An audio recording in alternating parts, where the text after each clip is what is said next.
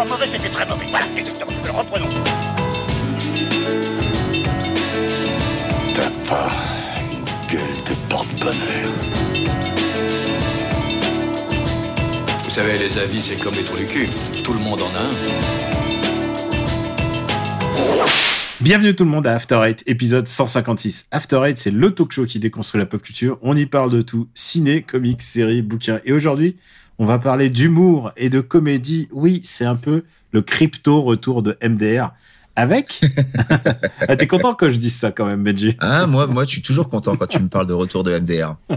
oui, en fait, on a failli enregistrer un épisode directement à l'Alpe d'Huez et on s'est dit, mais pourquoi on ferait pas un épisode d'After Eight avec un de mes compagnons qui était à l'Alpe d'Huez, à savoir Hugo, que vous connaissez tous puisque c'est la voix de Calmos.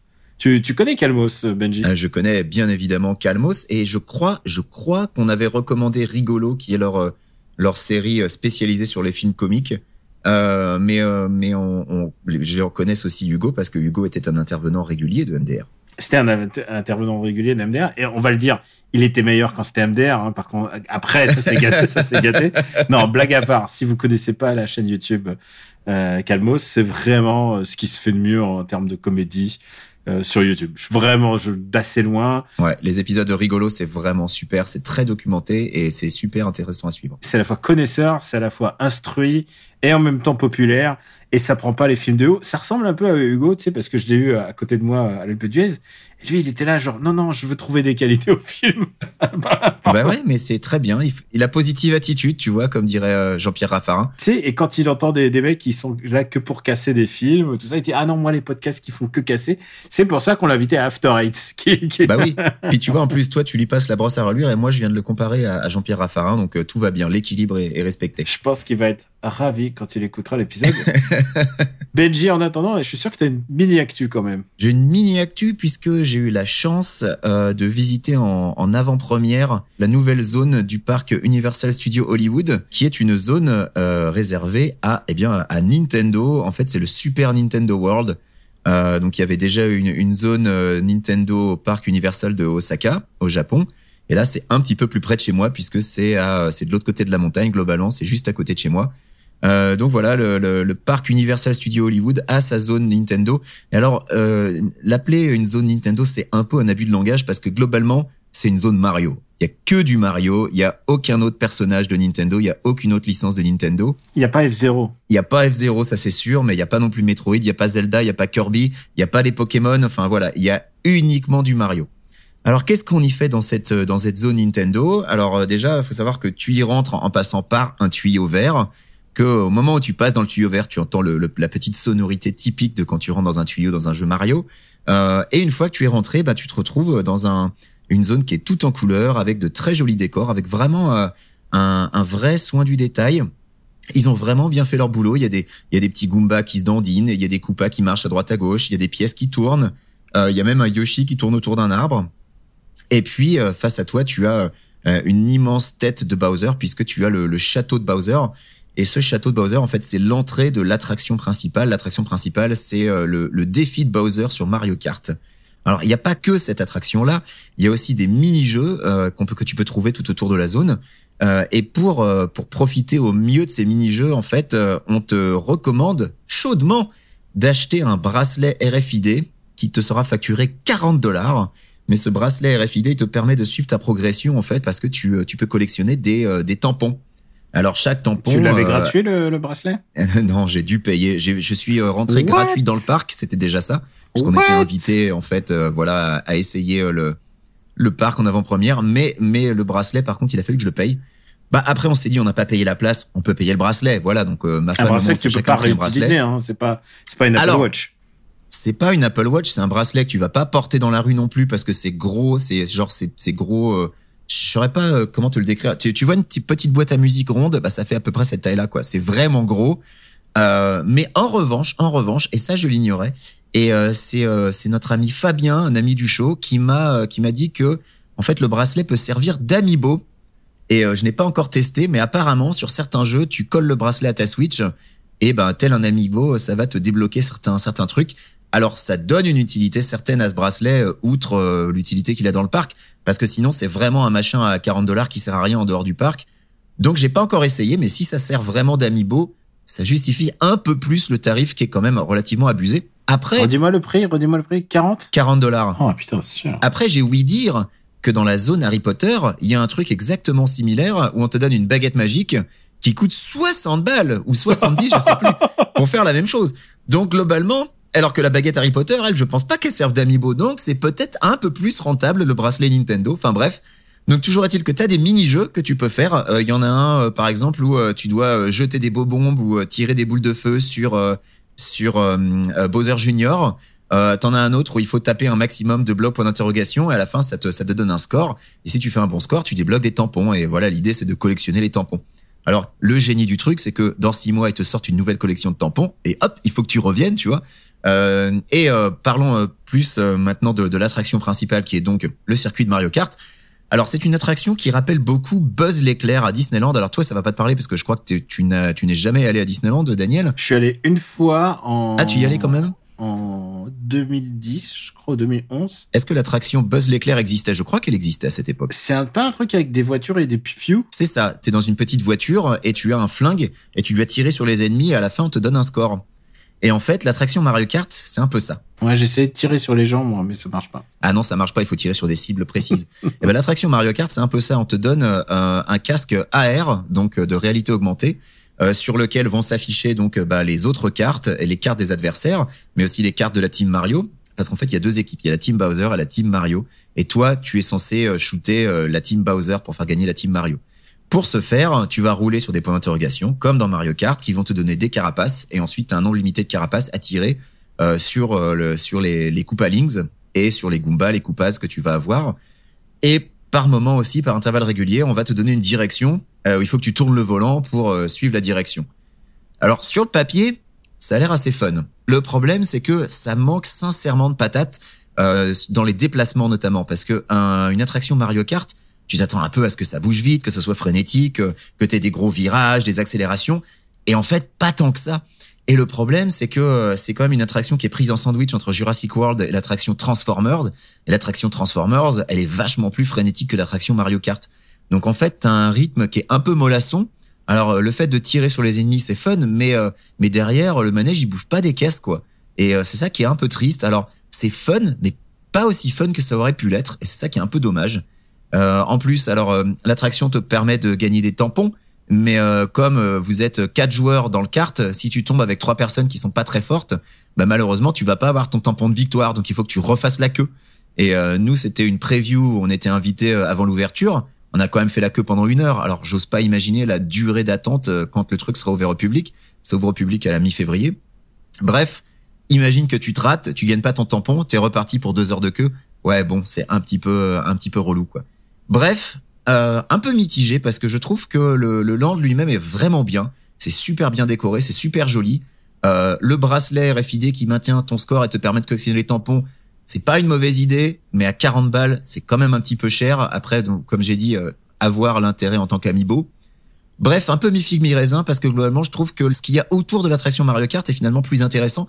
Genre, toute la file d'attente pour arriver à l'attraction se fait dans le château de Bowser ou en dehors. Et là, t'as des décors inspirés de Yoshi's Island, t'as des décors qui sont vraiment sympas avec euh, avec des bouquins genre Anatomie d'un bobombe ou des trucs comme ça ou des ou des, des documents de travail préparatoires pour comment euh, comment fabriquer euh, un bullet bill ou des trucs comme ça. Donc c'est vraiment, euh, tu, tu sens que les, les gens qui ont fait les décors connaissent vraiment le lore de Mario. Il y a vraiment un, un vrai souci du détail. Et là-dessus, c'est vraiment super. Mais l'attraction en elle-même, euh, qui est quand même le cœur du truc, eh ben, elle est, elle est bien mais pas top. Donc voilà, un petit peu mitigé, sachant que euh, les 40 balles, hein, c'est euh, en plus euh, du prix d'une entrée à Universal. Une entrée à Universal, c'est plus de 100 dollars. En plus du parking, qui lui est à 30 dollars. Bref, si vous avez trois gamins, ça fait plus 120 dollars parce qu'il faut leur acheter un bracelet à chacun. Enfin bref, je te laisse imaginer la facture qui augmente, tu vois, de manière euh, assez exponentielle. Pour une durée de combien, en fait? Parce que, Alors, tu sais, il y a les gens qui disent que le cinéma est cher. Euh, ça dure combien de temps, ce truc? Bah ça dépend de l'attente, mais au final, tu, tu rentres dans le land, tu fais les attractions et tu fais Mario Kart. Si t'as zéro attente, euh, et après j'ai pas essayé de collectionner tous les tampons. Je pense qu'avec zéro attente, en essayant de collectionner tous les tampons, t'y passes deux heures. Après, tu rajoutes l'attente, tu rajoutes euh, le fait que peut-être tu vas devoir refaire le Mario Kart. T'as moyen d'y passer euh, tout ton après-midi si tu veux. Faut bien voir que c'est un manège dans un parc d'attractions entier. hein. Hmm. Il y en a plein d'autres des manèges. Donc, euh, faut, faut pas voir le, le Super Nintendo World comme un parc d'attractions euh, complet. C'est juste un manège avec une petite zone. Moi, j'y vais pour Mario. Alors, je te le dis tout net, si tu vas uniquement pour Mario, ça n'a aucun intérêt. Ah merde, parce que je, je m'intéresse pas aux pattes d'attraction et si c'était le l'aspect Mario, c'était ça qui m'intéressait. Non, mais le parc Universal, après, il y a une quinzaine d'attractions, donc euh, tu vas pas uniquement pour Mario. quoi. Ça va me permettre de faire la transition puisque pour la première fois depuis l'ouverture du parc Nintendo au Japon, puisqu'il est à Osaka, Oui. Et je pense que c'est la même chose au Japon. hein. Si tu vas uniquement pour Mario, tu vas être déçu. je vais y aller. Et bah tu sais pourquoi? Parce que on a lancé un truc. Alors c'est la première fois que j'en parle dans After Eight, mais t'en as peut-être entendu parler. C'est un projet qui s'appelle Sumimasen Turbo. J'ai vaguement entendu parler et ça me coûte vaguement de l'argent tous les mois. Merde, tu t'es abonné. Ah bah donc, Bah oui, si tu t'es abonné, t'as dû avoir un texte aujourd'hui même, euh, puisque je suis contributeur. ça permet à nous autres de nous exprimer, puisque nous n'avons plus de médias à écrire en fait. Donc euh, Alors c'est qui vous autres? C'est quoi Sumimasen Turbo c'est PGK, c'est euh, GPK plutôt, Guard Punch Kick pardon. C'est Greg, Pouillot et Camouille, donc nous trois. Mhm, Et euh, bah écoute, on avait une émission avant sur un site internet, mhm. une émission derrière un paywall, et on s'est dit, on va tenter la. Ça me dit rien. Ouais. Mais le concept est sympa. Et tu sais quoi? C'est un concept euh, rutilant.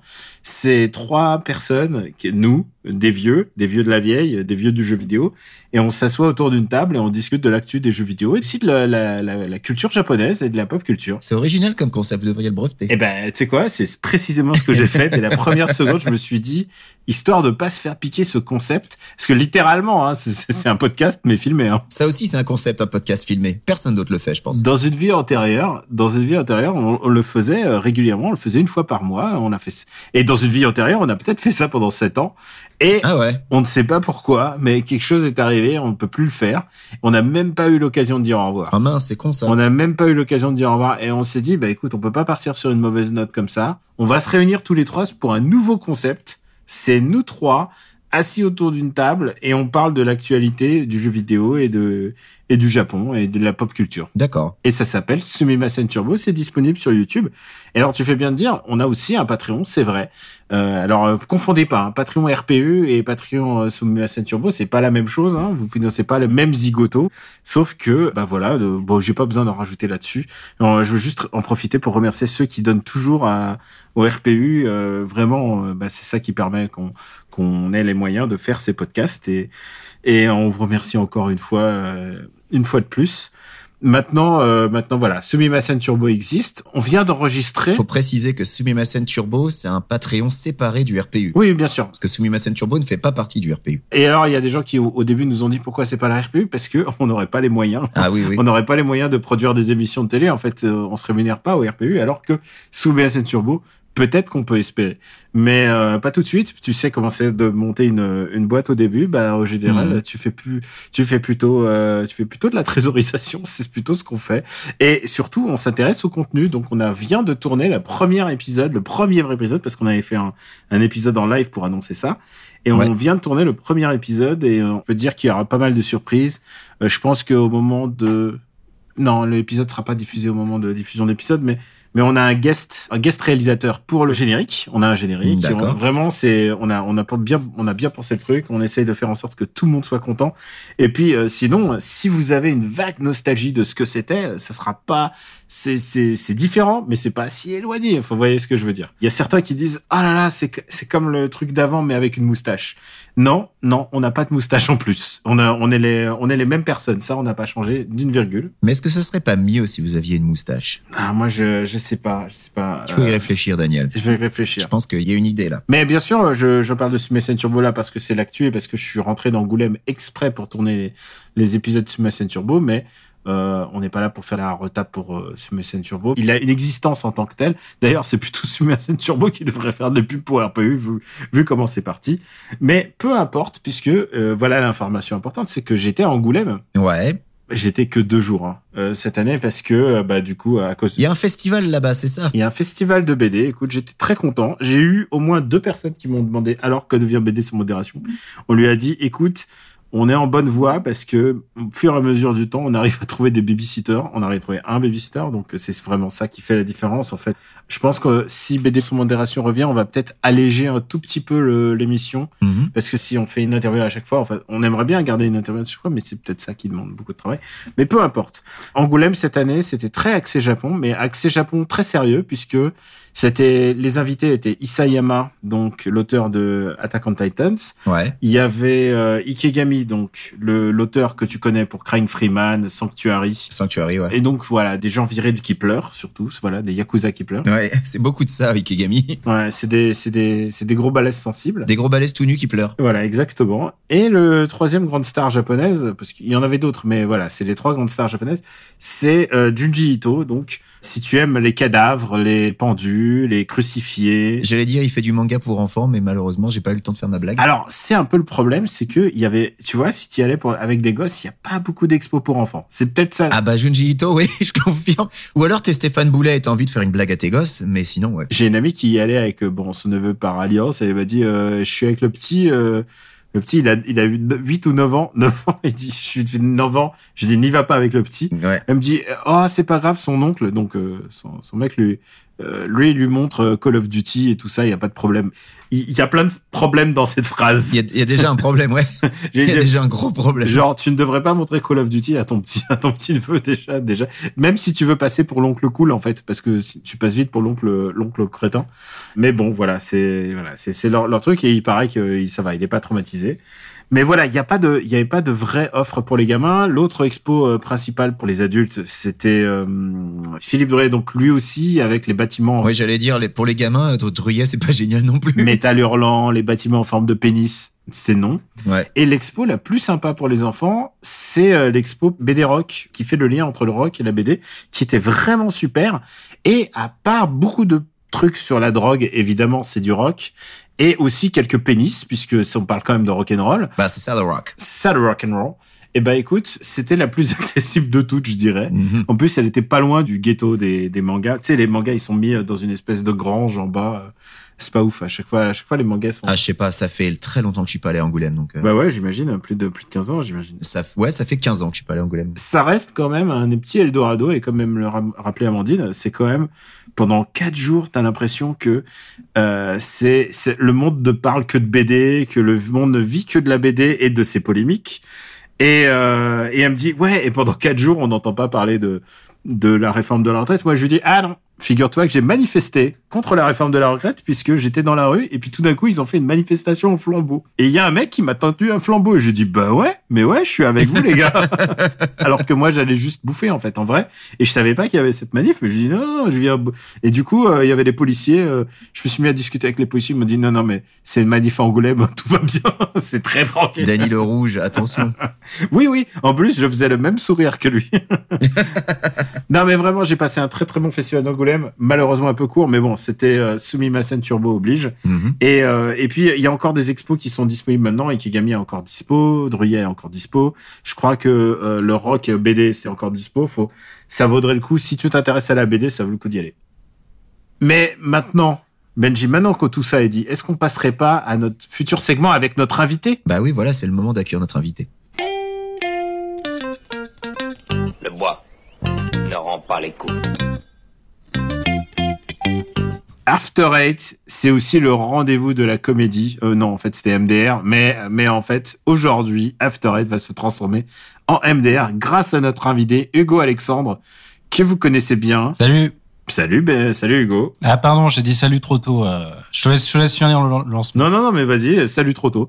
Euh, salut Hugo. Et ben, eh, que vous C'est l'âne, c'est l'âne trop tôt, en fait. vous l'avez, vous l'avez? On est vraiment sur la comédie là. Euh, qui est la voix euh, de la chaîne YouTube Calmos, donc, où tu co-réalises des, des vidéos très instructives sur les comédies. Vas-y, parle-nous un peu de Calmos. Comment c'est né? Parce que tu, tu as été recommandé ici. Oui, j'ai entendu, mais mer- merci beaucoup pour tous tous les compliments. C'était très aimable. Oui, Calmos, c'est euh, une chaîne YouTube euh, que je fais, que je tiens avec euh, mon camarade David Honora, où on parle de comédie française et on parle en général, on, on part d'un film culte ou moins culte et on essaie de comprendre pourquoi ça fait rire, comment ça fait rire, dans quel contexte ça fait rire, euh, qu'est-ce qui est réussi, qu'est-ce qui est raté, pourquoi c'est réussi, pourquoi c'est raté. et on remet un peu dans le contexte de l'histoire de la comédie et du, cinéma en général. Et euh, depuis quelques temps, on fait aussi des vidéos sur des sujets un peu plus, euh, un peu moins comédie justement. Et là, on vient de sortir une vidéo sur les aliens notamment, et surtout les aliens qui prennent forme humaine pour s'infiltrer dans la population. Donc euh, genre Invasion Los Angeles, euh, Cyril Hanouna. Hein. Voilà, exactement. Donc voilà. Et d'ailleurs, je profite de l'occasion pour dire que euh, on est partenaire d'un festival qui s'appelle les Mycéliades, qui commence le 1er février jusqu'au 15 février, qui a lieu un peu dans toute la France, dans tous les cinémas et médiathèques de France. Et euh, on sera à Pau pour, euh, pour organiser un quiz euh, sur la science-fiction le 11 février au cinéma Le Méliès. Et on sera à Chartres pour présenter le film District 9 le 13 février. Donc si vous êtes dans, ce- dans ce coin-là, n'hésitez pas à venir nous voir. Et ça sera de la grosse gaudriole, puisque, effectivement, District 9. Ouais, c'est rigolo, c'est Strict 9. Oui, alors c'est. Mais ouais, c'est plutôt. Enfin, les aspects un peu marrants. Il y a un petit, une petite esthétique à la The Office un peu. C'est vrai. Enfin, évidemment appliquée à un autre, un autre genre. Documentaire, ouais. Ouais, Et alors, euh, Hugo, il, y a un- il nous est arrivé quelque chose, toi et moi. c'est vrai. Je m'en ressens encore. Et alors, c'était ton premier festival de l'Alpe d'Huez où je t'ai dit, viens, viens Hugo, tu vas faire le plein de comédie, tu vas vivre comédie. Et effectivement, c'est ce que tu as vécu. J'ai vécu six jours de comédie, ouais, non-stop. Et c'est vrai que c'était intéressant, ouais. Est-ce que tu as apprécié l'Alpe d'Huez? Parce que on a, on a des amis, on a des amis communs et d'autres, d'autres gens qui, eux, par exemple, me diront, non, pas l'Alpe d'Huez. Toi, toi, qu'est-ce que tu en as pensé? Mais qui dit ça?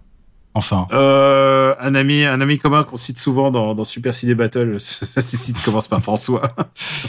Non, mais c'est un, c'est un, c'est un festival très sympa, très familial. Euh, euh, ça, enfin, ça change un peu des, des, des gros festivals, genre. euh, après, j'en ai pas fait beaucoup, mais je suis souvent allé à Cannes, par exemple. C'est complètement un autre délire, quoi.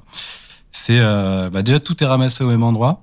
Les euh, les entrées sont gratuites, donc c'est surtout le public qui vient voir les films. Donc l'ambiance est, vachement plus, enfin vachement moins euh, professionnelle, disons. Et c'est des films, euh, ouais, c'est beaucoup de feel good movie, donc euh, bon, c'est pas forcément euh, ce que je préfère, mais mais ça fait plaisir un peu que que des films qui font rire pendant une semaine.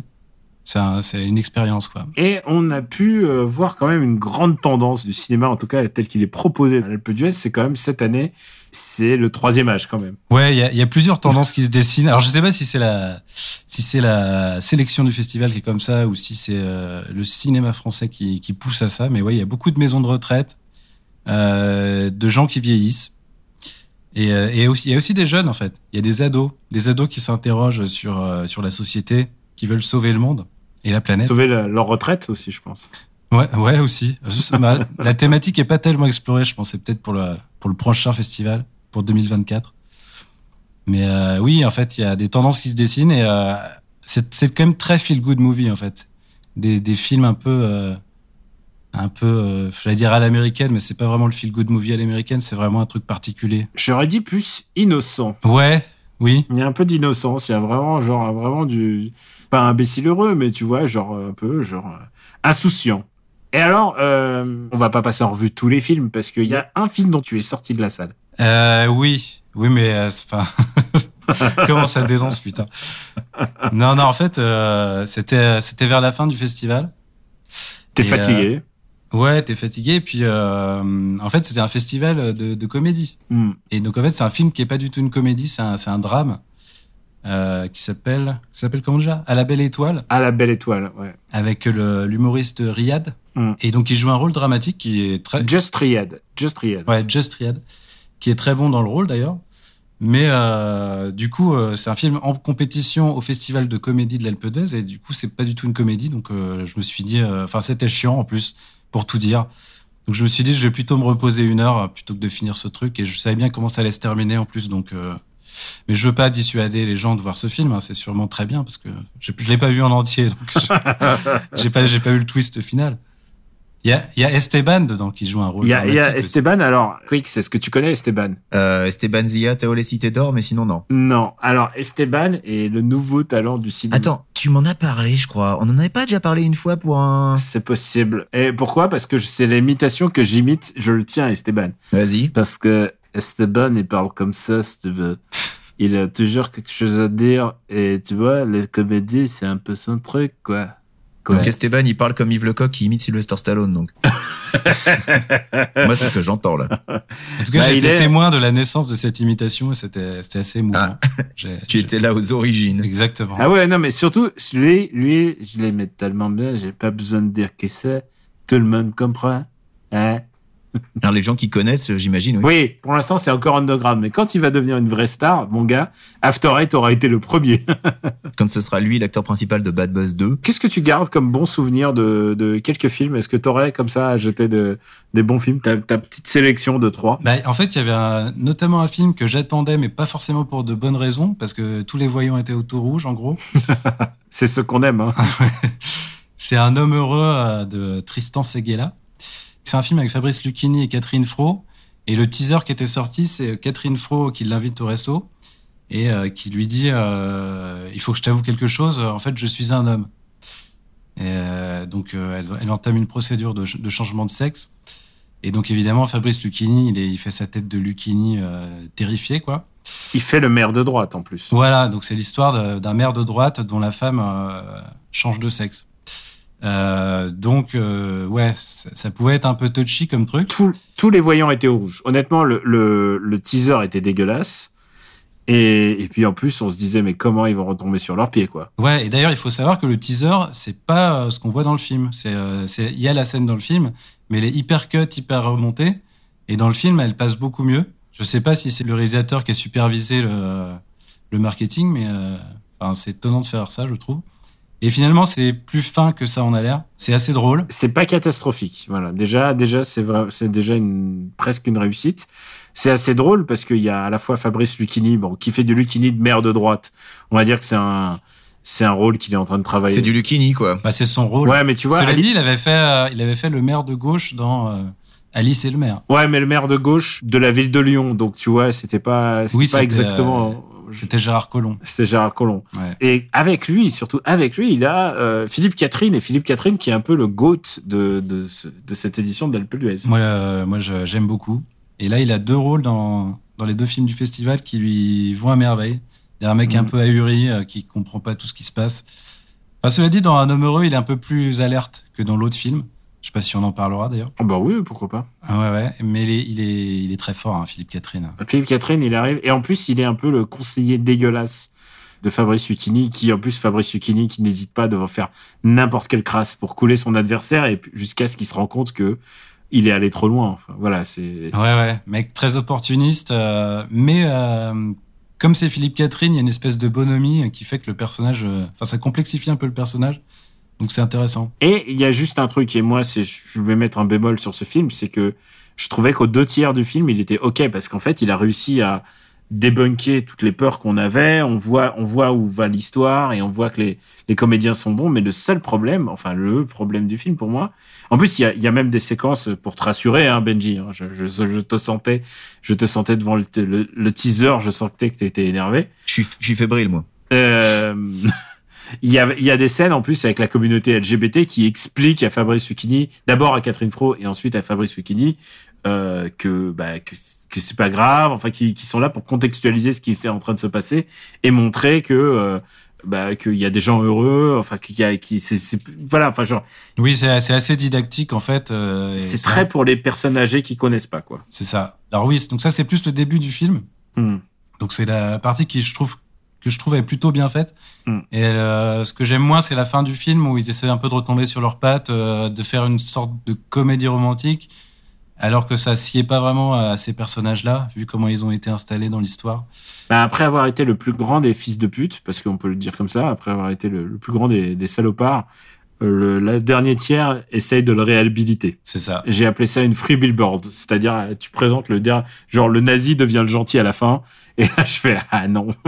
Et à la fin, euh, Fabrice Lucchini devient euh, devient presque pas victime, mais genre il devient un peu euh, voilà un peu. C'est peut-être la fin qui est vraiment le, le plus faible du film. Est-ce que tu as d'autres films comme ça qui t'ont marqué? Euh, ouais, moi j'ai bien aimé Les Complices, mais je crois que, ça- je crois que toi c'est moins ton truc. C'est un film avec François Damiens. Je trouve qu'il est très bien euh, d'une certaine manière. En plus, euh, il y a des super comédiens. Ouais, il y a un, un très bon trio d'acteurs que sont François Damiens, William Lebguil et Laura Felpin. D'ailleurs, William Lebguil a, a reçu le prix d'interprétation masculine. si je ne me trompe pas. Exact.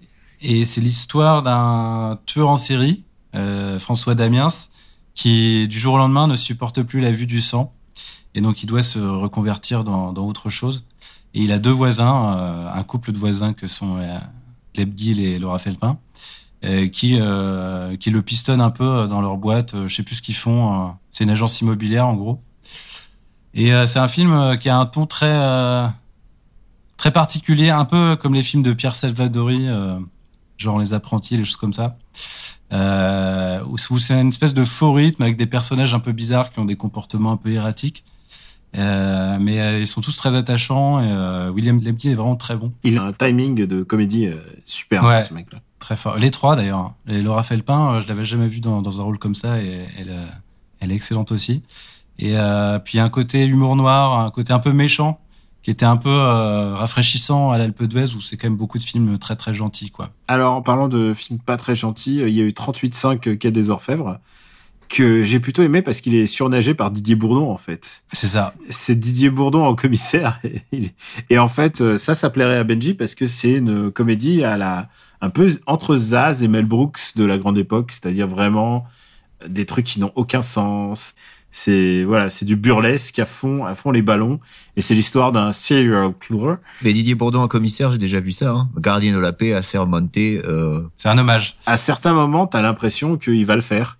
Et euh, il y, a, y a aussi une galerie de, de, de portraits de, de, de personnages. C'est porté par euh, Caroline Anglade qui joue un peu le la policière un peu euh, centrale de, de l'histoire. Mais il y a Pascal Desmelons, il y a Artus, Artus aussi qui est dans à peu près dans, dans deux ou trois comédies cette année. Frédéric Bell et c'est euh, la comédie qui a gagné le Grand Prix d'ailleurs. Euh, parce que euh, mais euh, pour l'instant il n'y a pas de date de, il a pas de date annoncée pour pour celle-ci. Mais vraiment euh, c'était c'était assez rafraîchissant de voir un truc qui éclate un petit peu. Et puisqu'on est dans les- un peu les succès puisqu'on va on va dire un peu aussi les trucs qui nous ont pas trop plu et figure-toi que on va dire du bien d'un Bedos dans ce podcast euh, Benji Bah écoute, non, mais moi de toute façon, je te connais maintenant. Hein. Je, je, je, je suis plus à la, à la première dinguerie, donc vas-y. alors c'est pas euh, Nicolas c'est Victoria Bedos dans son premier film Ah, tu m'as fait peur. C'est une histoire douce amère d'une fille qui tombe amoureuse d'un garçon au- en première année de lycée, ou je sais plus où, au collège, fin de collège. Et elle tombe amoureuse de lui, mais par un truchement de, de certains, de, enfin un accident, Marie Vaudesque. marivaudesque un peu. Elle se déguise en garçon, bah, elle a une fête, et elle se déguise en garçon, genre le parrain, et en fait elle drague, euh, elle se fait draguer par le garçon, et en fait elle découvre que le garçon du coup est homosexuel, et donc elle, a- elle, a- elle se retrouve avec une identité de garçon et une identité de fille, et voilà, elle ne sait, elle se rend compte que euh, est-ce qu'elle va poursuivre dans son mensonge ou pas. Et tu sais quoi, euh, ce film-là est d'abord il est vraiment il est vraiment bien incarné par Brune euh, Brune Moulin dont c'est le premier film, mais aussi par Philippe Catherine à nouveau qui joue le papa désabusé qui comprend pas ce qui se passe euh, de sa petite fille qui grandit et c'est vraiment pas mal. Ouais, alors les meilleurs moments du film, c'est ceux avec euh, Catherine. Euh, Faut, faut, faut admettre. Et Pierre Richard, il y a un Pierre Richard pas mal. Oui, il y a Pierre Richard, c'est vrai.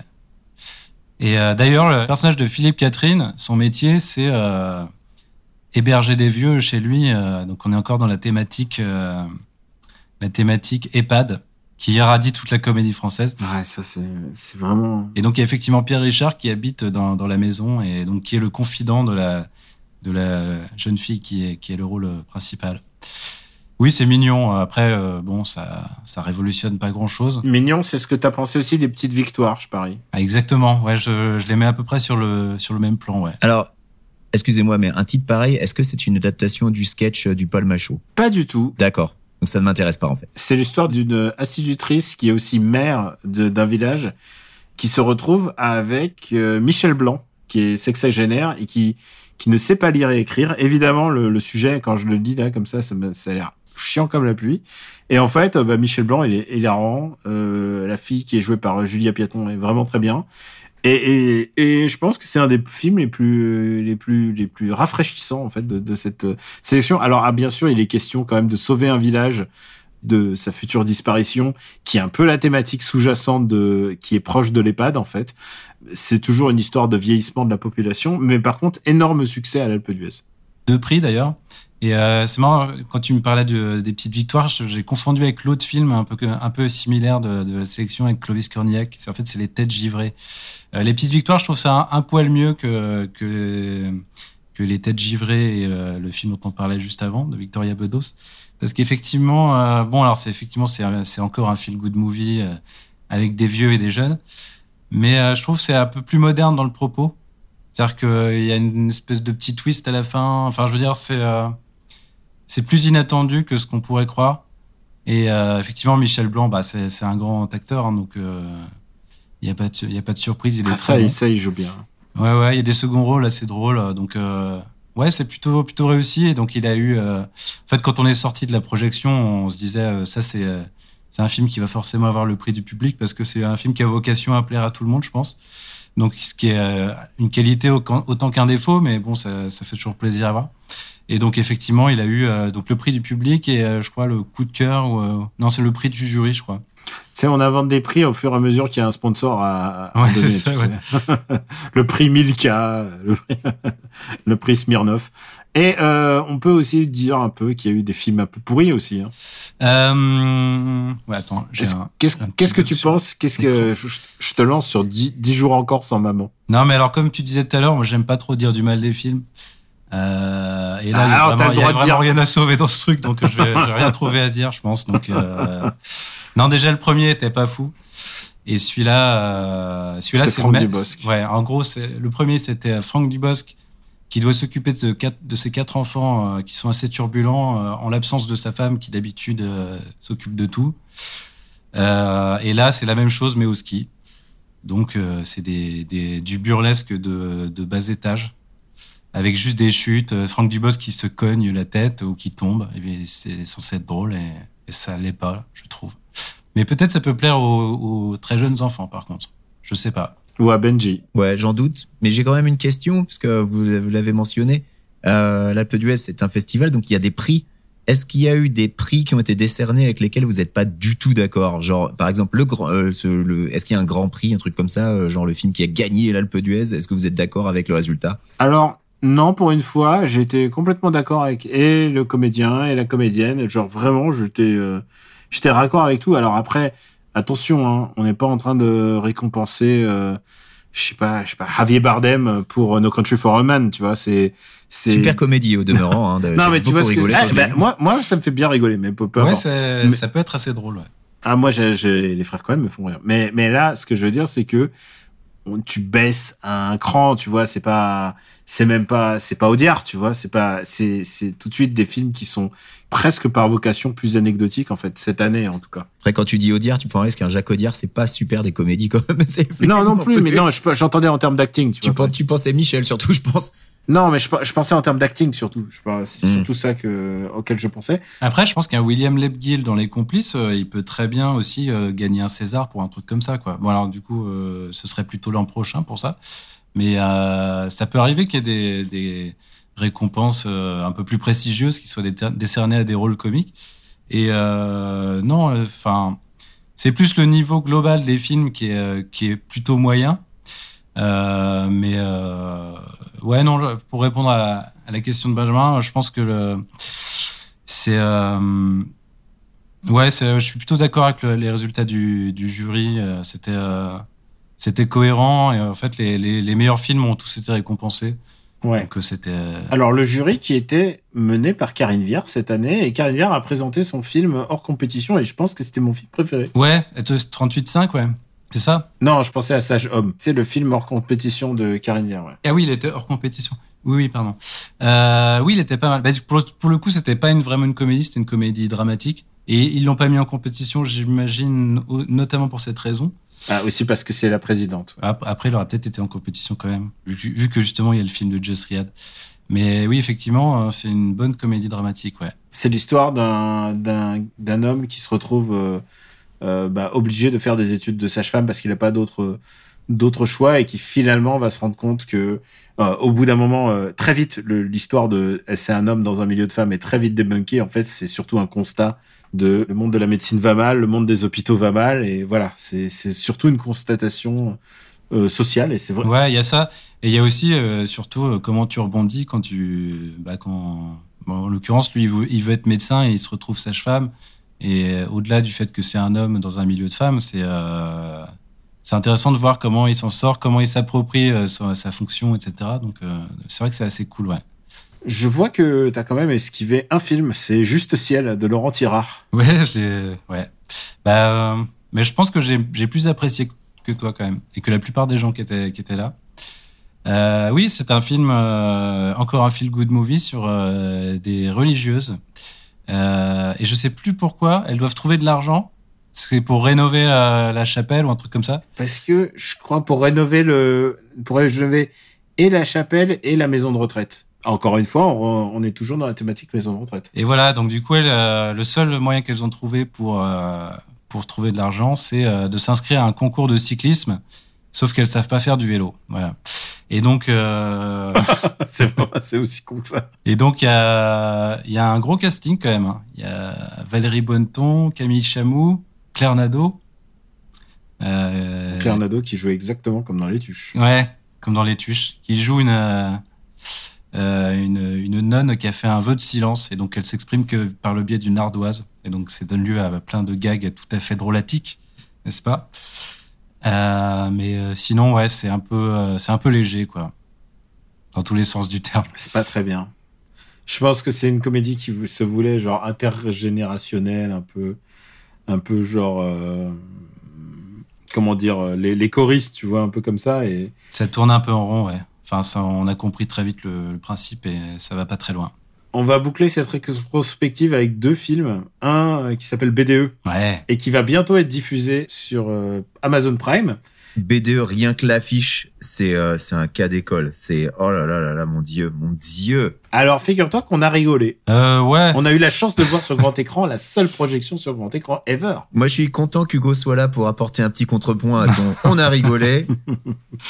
Non mais oui, Ah non, mais moi, c'est le genre de moi, film où t'as 1000 gags à la minute, donc forcément euh, de temps en temps tu t'es un peu euh, Ouais, la méthode bande à fifi t'es quoi. un peu cueilli. Ils te quoi. prennent par surprise. Ouais, voilà.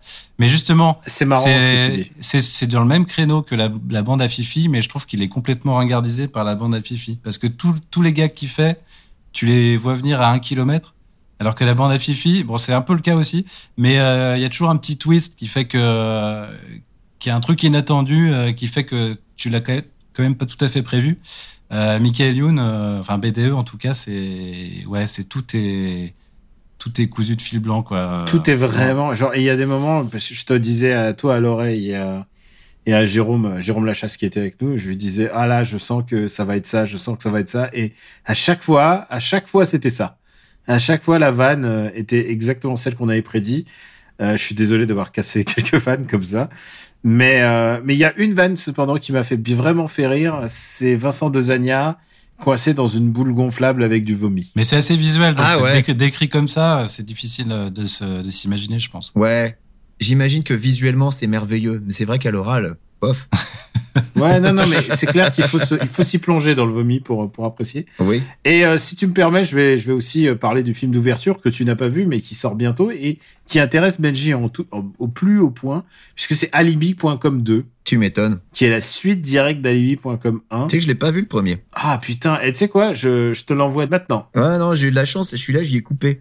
Parce que Super malgré lui, euh, épouse-moi mon pote euh, et toutes ces merdes, je les ai vues, mais euh, celui-là non. Ah mais alors Alibi.com 2, et tu sais, il est brillant à cause d'un comédien.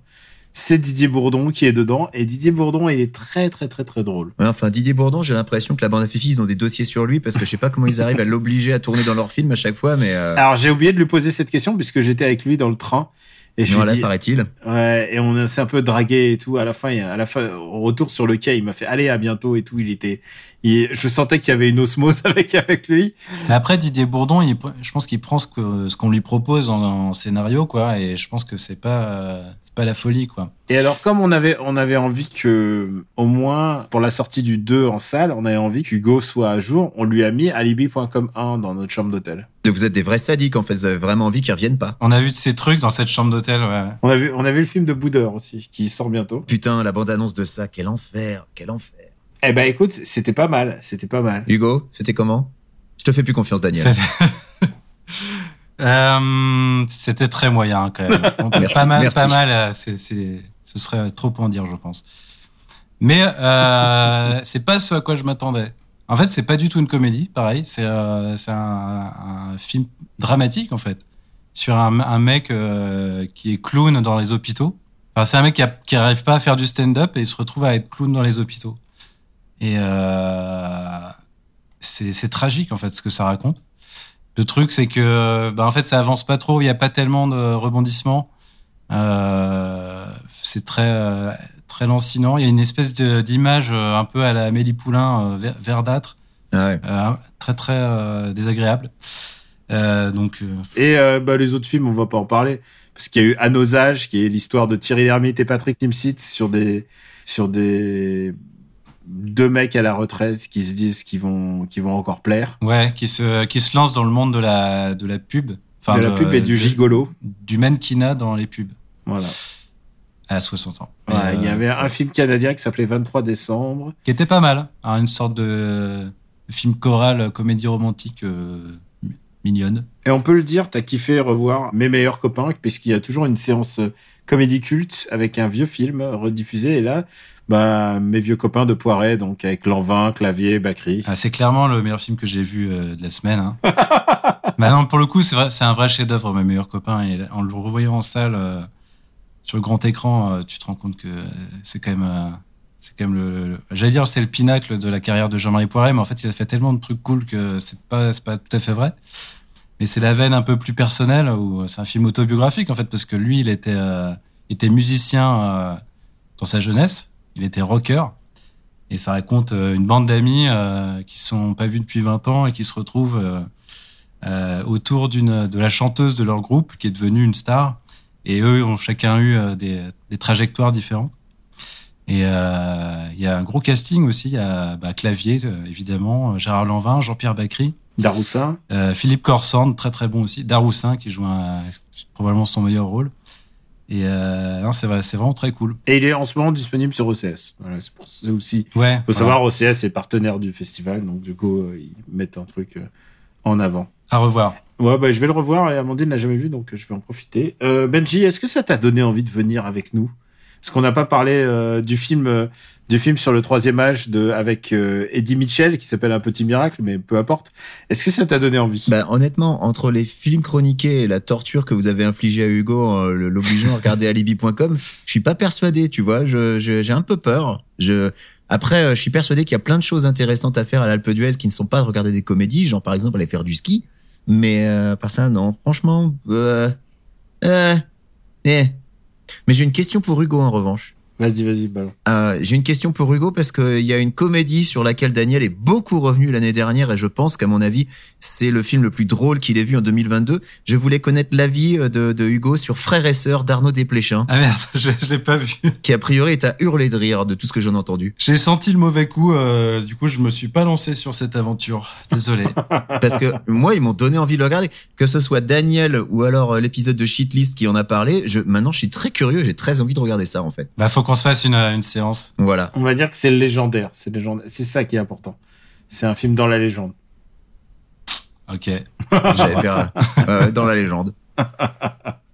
Euh, bah, bah, écoute, euh, on va essayer de lui envoyer euh, Hugo et puis tu vas essayer de te, te regarder parce que. Il est disponible sur aucun des services de streaming auxquels je suis abonné malheureusement. Je suis Ah, très triste. Bah écoute, je vais te l'envoyer en DVD alors. C'est très gentil, merci. T'imagines l'horreur Ah, c'est c'est catastrophique. Mais est-ce que toi, Hugo, est-ce que tu y retourneras? Mais grave. En fait, j'ai euh, malgré le niveau moyen, Ouais. mais moyen, moyen, ça veut pas dire mauvais. Ça veut dire euh, qu'il y a des trucs bien aussi. Euh, c'est vraiment un festival très cool et euh, et ma- malgré alibi.com et Boudère dans la chambre à minuit, euh, je, je- c'est- j'ai passé un bon moment. Donc je pense que je, je pense que je reviendrai ouais, avec grand plaisir. T'es un frère. Pas comme Benji en tout cas. Il part en cuny en tout cas. Écoutez, on passe à Doroco. C'est de ce côté qu'il faut regarder. Oyez, sa papaya Ça vous dirait un ice cream avec mon ami et moi? Casse-toi, sale gominé.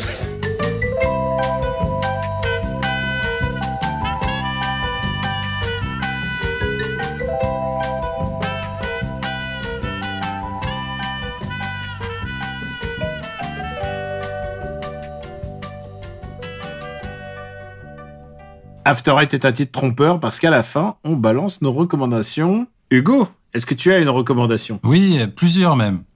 Euh, vous savez que Calmos, c'est euh, le nom de notre chaîne, mais c'est aussi le nom d'un film d'un réalisateur qu'on aime beaucoup qui s'appelle Bertrand Blier. Et il se trouve que sur Prime Video, en ce moment, il y a plein de films de Bertrand Blier. Donc, il y a notamment Calmos, qui est très marrant. Alors, c'est un film un peu particulier, donc ça, ça plaira pas à tout le monde, je pense. Mais il y a des, des classiques comme Buffet froid, euh, Tenue de soirée, Merci la vie. Donc ça, vous pouvez y aller les yeux fermés. Et il y a notamment son tout premier film, qui est assez méconnu et qui a, qui a pas été visible pendant longtemps, je pense, et qui est un documentaire. Euh, et ça s'appelle Hitler connaît pas. Et c'est un documentaire sur la jeunesse des années 60. Et euh, en fait, c'est un documentaire assez minimaliste où c'est juste des jeunes de 15 à 22 ans qui s'expriment face cam et qui racontent leur vie, euh, leur rapport à la société, à leurs parents, etc. Et c'est vraiment, euh, c'est vraiment un truc incroyable. Quoi. C'est, c'est des gens complètement différents de ceux qu'on connaît aujourd'hui. Déjà, ils ont tous l'air d'avoir 50 ans. C'est, c'est complètement fou. Et euh, c'est des, des, jeunes de plein de milieux sociaux différents. Donc, ça dresse vraiment un, un portrait assez exhaustif de, de, la société de l'époque. Et ça a été fait par Blier quand il lui-même avait 23 ans. Et c'est vraiment très très cool, à, très très cool à regarder. Donc, je, bon, c'est pas forcément très drôle. Il n'avait pas encore trouvé son ton. Mais, euh, mais c'est très cool à regarder. Donc je vous conseille ça. Hitler connaît pas, un film de 1963 sur Prime Video. Ça c'est sur Amazon Prime et puis en plus si tu rajoutes OCS pour mes meilleurs copains, ça fait quand même pas mal de comédie, comédie à voir en ce moment. Benji, est-ce que tu as une reco? Alors j'ai une reco, j'ai une reco. Ce sont des épisodes hors série du podcast Nanarland. Euh, Nanarland, des gens, des gens qu'on connaît et qu'on aime bien. Euh, donc ils ont fait euh, toute une série euh, de podcasts qu'on pourrait presque qualifier de true crime parce que euh, centré autour d'un personnage et ce personnage, il s'appelle Gourmit Ram Rhyme Singh. Alors je ne sais pas si si tu le connais. Euh, Gourmit Ram Rhyme Singh. Bon, non seulement il a un prénom rigolo parce que Gourmit quand même à chaque fois que je l'entends j'ai envie de sourire, mais le problème c'est que c'est pas du tout un personnage rigolo. Euh, c'est le leader d'une secte indienne qui s'appelle la Dera Sacha Sauda. Et le type, en fait, euh, euh il est euh, donc est, il, est, leader de la secte, il est acteur, chanteur, auteur, euh, écrivain de parolier, écrivain de chansons, réalisateur de films, c'est pour ça que Nanarland s'y est intéressé, et compositeur, mais il est aussi euh, ben, accusé euh, notamment euh, de meurtre, de viol, de pas mal de choses assez dégueulasses. Mais le truc, c'est que le monsieur, comme il est réalisateur de films, eh ben, il a réalisé plusieurs films à sa gloire qui sont des nanars cosmiques, mais des trucs absolument incroyables qu'il faut voir pour les croire. Alors, évidemment le passif de d'assassin du mec gâche un petit peu la fête mais il faut voir le truc quoi. À chaque fois c'est des c'est des films qui sont des monuments à à, à son ego qui est mais complètement démesuré. Donc euh, faut s'imaginer un, un type complètement dégueulasse qui derrière va faire des films à sa gloire dans lesquels il se présente comme le comme je sais pas un, une sorte de messie un super héros omnipotent c'est vraiment la secte quoi. Et voilà. Mais les films en eux-mêmes sont sont phénoménaux et, euh, et c'est pour ça que Nanarland en parle. Et euh, je, vais, je vais prendre un exemple tout simple, c'est le tout dernier film qu'il a réalisé qui s'appelle Jatu Engineer. Euh, rien que l'affiche déjà annonce la couleur, tu vois l'affiche, tu te dis qu'est-ce que c'est que ce truc? Et euh, il y a quelque chose que, que notre ami Gourmit aime beaucoup faire, c'est euh, se vanter de détenir le record du plus de, de, de rôles attribués pendant un film. Et par rôle, je parle pas juste de, genre, de rôle d'acteur, mais il faut savoir que par exemple, pour ce, ce film Jatu Engineer, il a 40 crédits en tant que directeur de la photographie, auteur du script, auteur des chansons, pour le set design, la direction artistique, les costumes, le montage, les chorégraphies. Enfin voilà, le, le type en gros, il fait tout tout seul soi-disant, parce que derrière, évidemment, il a tout un tas de petites mains de fidèles de sa secte qui font le travail pour lui, mais dont il récupère le travail. Alors, euh, la plupart de ces films sont disponibles sur YouTube. Euh, je pense notamment à MSG The Messenger et MSG 2 The Messenger, qui sont des films prétendument autobiographiques, mais dans les faits, quand tu regardes les films, tu te dis c'est pas possible. Faut t'imaginer, euh, tu vois RRR, bah tu t'imagines la scène où le gars dans RRR il se bat avec un tigre mais ça pendant tout le film en dix fois plus complètement euh, complètement zinzin et, euh, ça n'a strictement aucun sens en fait et euh, ces, ces films sont sont un petit peu des monuments nanardesques alors évidemment le le côté euh, dégueulasse du personnage a fait que euh, Nanarland a préféré en faire un podcast avec une espèce de tournure true crime et ils ont une approche très intéressante qui est que pour chaque épisode ils vont parler d'un film Euh, mais ils vont aussi s'attarder sur euh, bah, un des aspects un petit peu moins glorieux du mec. Donc, euh, euh, comment le type a géré euh, tout ce qui est politique autour de sa secte, comment le type a, euh, obtenu le pouvoir dans sa secte. Et là aussi, c'est euh, c'est pas folichon quoi. Faut savoir que le mec avait un passif de petit délinquant et globalement, il est devenu le chef spirituel de la secte par euh, par la par la menace en fait. Euh, bref, c'est une série de podcasts très très intéressants euh, donc euh, de Nanarland. Donc je recommande fortement. Euh, vous verrez, vous deviendrez amateur de gourmitologie comme moi. Euh, donc c'est donc les, les podcasts hors série de Nanarland. Euh, je sais plus s'il y a un nom spécifique, mais en gros c'est le hors série le gourou du bling bling. Voilà, parce que globalement le gourou du bling bling c'est un nom qui, qui lui correspond bien à notre à notre pas ami gourmite. Voilà voilà. Et pour ma part, je vais faire une double reco. J'ai recommandé dans Super Ciné Battle, mais l'épisode n'est pas monté et After Eight passera d'abord, donc je vais en profiter. Euh, j'ai recommandé Louis 28, qui est une série en 10 épisodes qui est disponible sur France.tv et qui est vraiment une série hilarante. Alors, euh, full disclosure, elle est euh, coécrite par euh, par mon camarade euh, Max euh, Max Donzel qui avait déjà signé euh, la série Toutou YouTube euh, et Max Donzel avec sa comparse Géraldine de Marjorie que vous connaissez bien puisque c'est eux qui écrivaient Tutotal, la série YouTube. Donc tu vois Hugo, c'est ça qui t'attend peut-être d'écrire une série un jour. Euh, et Louis Voix-Suite en l'occurrence, euh, ça nous raconte c'est une uchronie et si euh, le roi de France n'était pas décédé, si la, la lignée avait continué jusqu'à aujourd'hui à peu près, on en serait à Louis 28 et évidemment les rois sont des bons à rien et c'est très très drôle.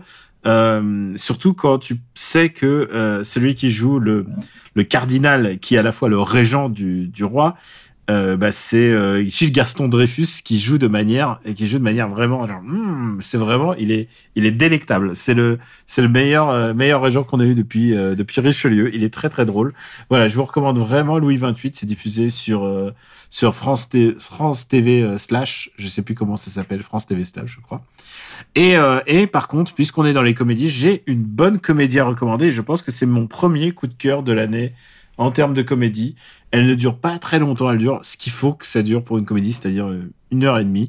C'est euh, Youssef Salem a du succès et c'est la dernière comédie de Baya Kasmi. Alors Baya Kasmi, euh, elle avait fait euh, une, une comédie qui avait euh, qui a eu son petit euh, qui a eu euh, son petit succès qui s'appelait Je suis à vous tout de suite.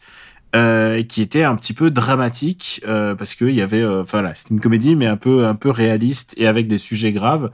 Et euh, c'est la compagne de Michel Leclerc que euh, même toi tu dois connaître Benji puisque elle avait Michel Leclerc était l'auteur du Nom des gens qui était euh, qui était très connu. Est-ce que tu l'as Avec vu? elle d'ailleurs, je crois. Ouais, euh, je- alors je connais le nom des gens de nom, mais je ne l'ai pas vu. Ah bah écoute, c'est c'est une bonne comédie. En plus, ça te plairait. C'est l'histoire d'une femme qui couche avec les gens de droite pour essayer de les faire passer à gauche. Ah, j'adore. C'est c'est l'histoire de ta vie en fait. Euh, et donc euh, Baya Kasmi euh, réalise donc euh, Youssef Salem a du succès, qui est une vraie bonne comédie euh, avec Ramzi Bedia, qui est un un fils d'immigré euh, qui vient de qui est originaire plutôt du sud de la France et qui vit à Paris et qui devient euh, qui qui est écrivain et qui a pas mal de revers. Et là il touche enfin le succès avec une un roman en partie autobiographique où il s'inspire de sa famille qui est un peu compliqué et surtout de la sexualité de sa famille et c'est c'est vraiment très très drôle en sachant que euh, son éditrice est jouée par Noémie Lovski et Noémie Lovski elle a un truc dans son contrat c'est que à un moment ou à un autre elle joue toujours la meuf bourrée et euh, et il y a un truc il y a un truc tu, tu es d'accord euh, Hugo? Ouais, donc j'ai jamais fait cette réflexion, mais maintenant que tu le dis, Elle joue toujours vrai. à titre gracieux et elle joue toujours quelqu'un de bourré. Et il y a un moment assez rigolo puisque euh, la sœur de Ramzi Bedia est jouée par Mela Bedia, donc sa propre sœur. Et il y a une scène de dispute dans la voiture qui est vraiment très très criante de vérité en fait. Vraiment, je pense que c'est un vrai bon moment de cinéma. Je vous recommande vraiment Youssef Salem a du succès. Je pense que c'est vraiment une très très belle comédie de ce début d'année. Elle met euh, à terre tout ce que j'ai vu euh, à l'Alpe d'Huez. Euh, voilà, je vous recommande vraiment, euh, vraiment ça. Et puis, bah, surtout, c'est le genre de comédie qui a besoin de notre soutien parce que sinon, on n'en parlerait pas, pas vraiment. Hein. C'est pas le, c'est pas les blockbusters du bon Dieu. C'est pas, voilà, c'est une comédie qui a besoin de notre soutien. Donc voilà, Youssef Salem a du succès. Il y a des vrais bons moments de fausses interviews avec Augustin Trapenard et Arnaud Vivian. C'est vraiment très très bien écrit et assez bien réalisé. Donc voilà, et surtout, surtout, surtout magnifiquement incarné. Ramzi Bedia, quand il joue des rôles semi-sérieux, il est très très bon en fait. Oui, c'est ce que j'allais dire. En fait, il est, il fait des choix de carrière euh, assez audacieux ces dernières années. Enfin, il va pas dans la facilité, quoi. et C'est assez cool. Il va pas dans la facilité et là, vraiment, il est brillant. Je pense que c'est peut-être le meilleur rôle de sa carrière.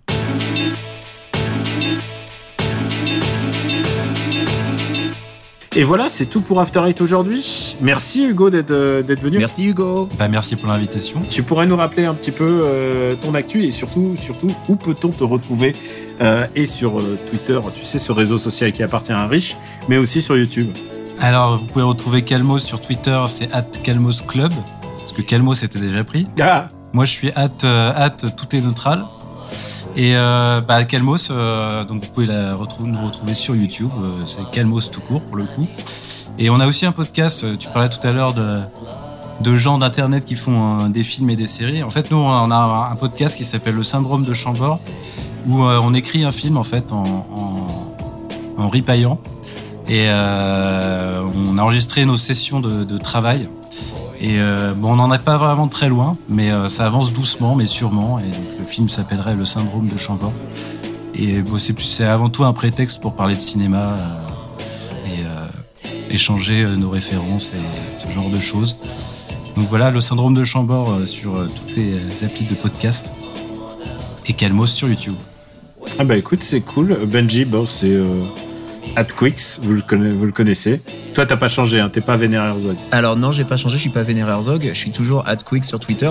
Je suis @quicks at mastodon.social aussi, sur lequel je vais progressivement migrer. Ah ouais? Parce que Twitter, on a bien rigolé, mais bon, voilà quoi. Ah écoute, moi j'ai décidé de pas migrer. Euh, je suis aussi sur Mastodon.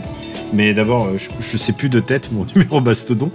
Euh, mais par contre, il y a un truc que je voulais dire, c'est que euh, par contre, cette période m'a permis de m'a donné euh, l'envie de réfléchir à qui, elle est, puisque quand on tweet, on crée du contenu gratuit pour ce mec-là.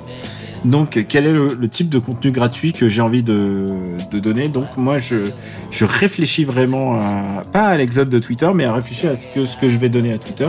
Et euh, je me suis inscrit sur Letterbox. Voilà, moi, je, je suis sur Letterbox, donc Camille Robotique sur Letterbox. Et j'aime bien faire des petites reviews. Là, aujourd'hui, j'ai écrit celle de Youssef Salem, a du succès. Et voilà, et bon, Camérotique sur Twitter, vous savez où nous retrouver. Très bien. Merci Hugo encore d'avoir euh, gentiment accepté de, Avec grand plaisir. de faire, de refaire ce petit MDR spécial. On reparle comédie quand vous voulez. Ah bah c'est ça qu'on veut, c'est ça qu'on veut. Benji, tu vois, c'est ça l'enthousiasme des comédies. Prends-en de la graine. Ouais, hein, moi je suis d'accord. hein.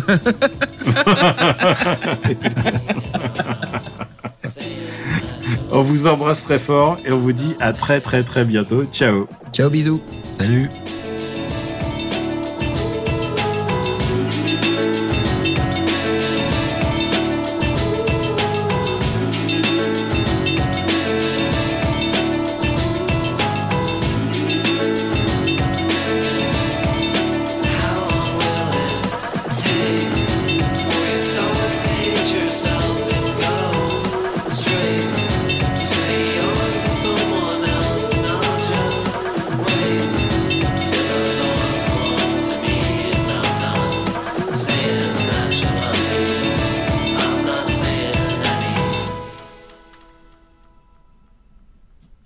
Ça enregistre là, ouais. Allez. 1, 2, 3. Ah, c'est super mieux là, t'es synchro. Et, Ouais, et en plus, je je peux te dire un truc. Ouais. Est-ce que tu peux garder le truc qu'on a dit et qu'on a enregistré avant? Est-ce que tu peux le garder aussi, euh, le mettre dans l'enregistrement euh, quand t'en verras pour que notre monteur il puisse trouver peut-être des, des petites perles d'humour que tu aurais dit avant? Attends, de quoi? Tu sais, les enregistrements au début, ne le En, jette en pas. gros, envoie tout, envoie tout ce que t'as. Même les, même les rushs d'avant le début et tout. Voilà. Ah, mais j'ai plus rien, du coup, pardon. Bon, bah, c'est pas grave. Ah putain, t'as plus rien? Ouais. Tant pis. Mais à quoi tu sers, Hugo?